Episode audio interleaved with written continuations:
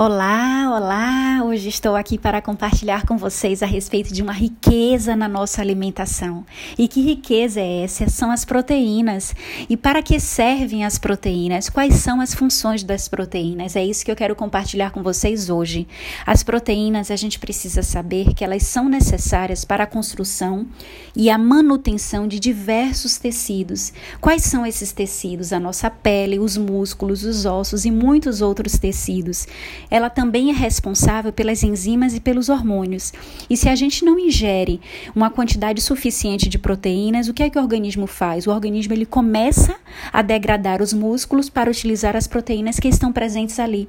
E quando a falta dessas proteínas é crônica, os músculos são consumidos cada vez mais pelo próprio organismo e ocorre uma perda progressiva dos órgãos corporais, cuja massa e atividade são afetadas. A produção das enzimas e dos hormônios também pode ser diminuída E no caso das crianças, pode haver problemas relacionados ao crescimento e de desenvolvimento da função cerebral, da função neurológica.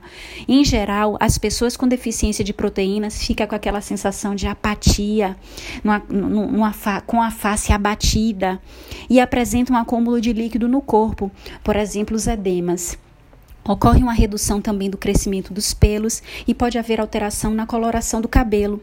E a deficiência proteica afeta a função do sistema imunológico, causando diversos riscos a infecções. Ou seja, o funcionamento do organismo fica extremamente alterado.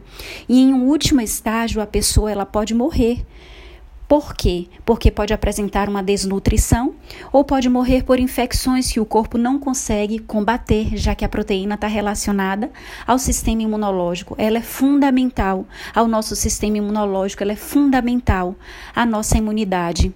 E quando se fala de proteína, eu não poderia deixar de falar para vocês em relação à necessidade dessas proteínas e a quantidade das proteínas consumidas. Elas são compostas, a gente não pode esquecer que a proteína ela é composta por aminoácidos. O que é aminoácido? É a menor porção da proteína, que deve ser suficiente para cobrir as perdas corporais diárias de uma pessoa saudável que tenha uma atividade física moderada. A gente não pode esquecer disso. Apesar de haver uma recomendação diária da ingestão dessas proteínas, há uma boa margem de tolerância orgânica no indivíduo adulto. Assim, pode-se ingerir mais ou menos de mais ou menos proteínas diariamente, desde que isso não seja feito de uma forma constante, de uma forma habitual. Todos nós a gente conhece alguém, se não a nós mesmos, que já passou um dia inteiro comendo apenas alimentos com muito carboidrato e que seja pobre em proteínas e não morreu por causa disso.